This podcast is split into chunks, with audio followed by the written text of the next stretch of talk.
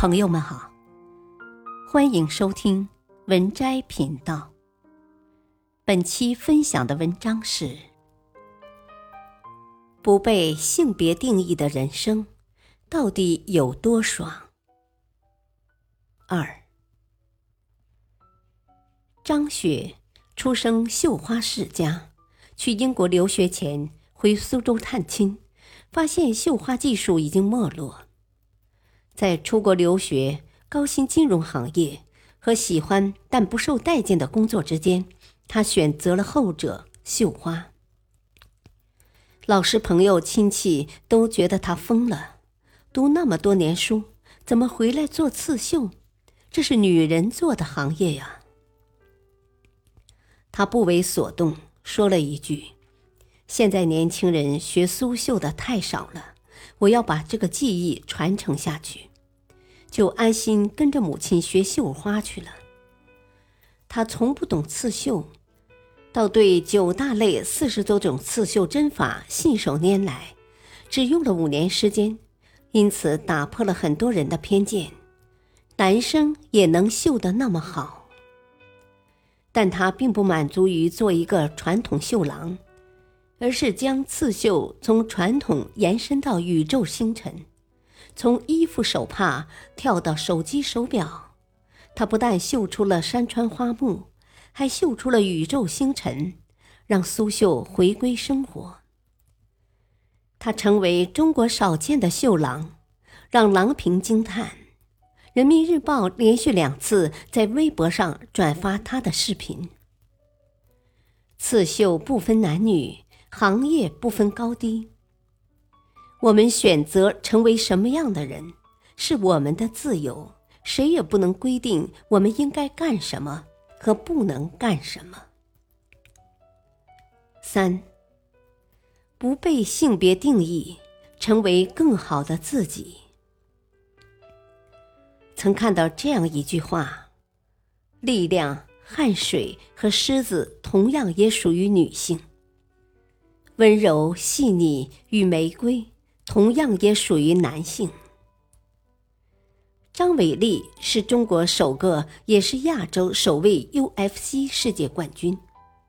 他十四岁获得省冠军，十七岁时因为训练中旧伤复发，选择退役，开始北漂，当过幼儿园老师、旅馆前台、保镖、健身房销售等。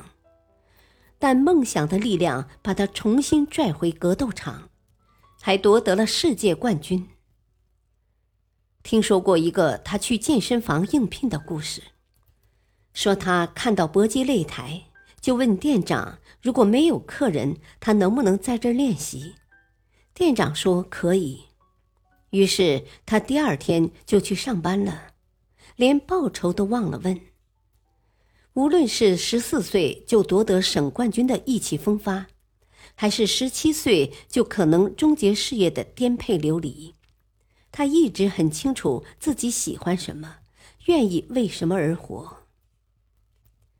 他也曾经因为块头较大、长相不符合传统的柔美形象自卑过。然而，综合格斗让他明白，美的样子从来不止一种，肌肉也是力量与健康的美。他说：“我觉得女性可以做很多事情，女性不能被定义为是什么样的，她可以是温柔的，可以是勇敢的，也可以是坚韧的。可即使她在 UFC 第两百四十八期卫冕赛战胜波兰对手，成功卫冕该项目世界冠军，备受关注的情况下，还是有人说。”女拳手找不到对象吧？不会家暴吧？谁敢娶呀？说到底，还是长期以来的性别定义，认为格斗类项目是与力量挂钩的，而力量，人们第一反应当然是与男性有关的。就好比说到洋娃娃、化妆，第一反应自然是女性。上海九零后男生开模。是一名美甲师，他有一头飘逸的长发，妆容精致，戴着口罩工作时，经常被认为女生。她读书时就喜欢美甲，为此常到美甲店偷学，把操作步骤和细节记下来，回家再创新。很多人都不能理解，好好的一个男生做啥不好要当美甲师？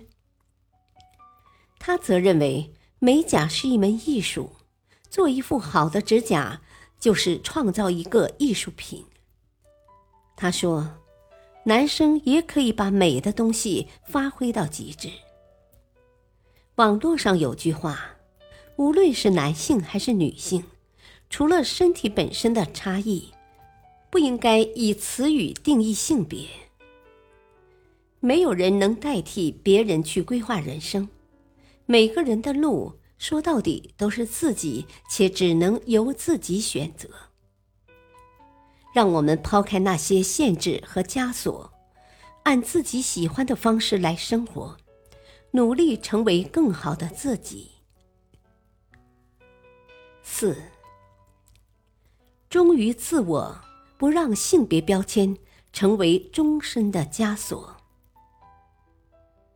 第二性作者波伏娃说：“女人不是天生的，女人是变成的。”因为改变而软弱，因为改变而强大。其实，男人也不是天生的，他们一样可以软弱，可以胆小，可以难过了就哭，不需要时时刻刻都绷紧自己，要成为无坚不摧的人。性别有男女之分，职业和梦想没有。生而为人。我们都有选择追求幸福、追求自己想要的人生的权利。结婚生子不是每个女性的必做题，养家糊口也不是每个男生的义务。不论男性还是女性，如果他们不愿意牺牲事业或者放弃爱好，谁也不能指责他们。愿我们都能摒弃性别偏见。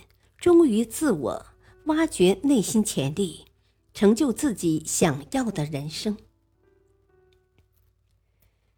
本篇文章选自微信公众号“锋芒”。感谢收听，再会。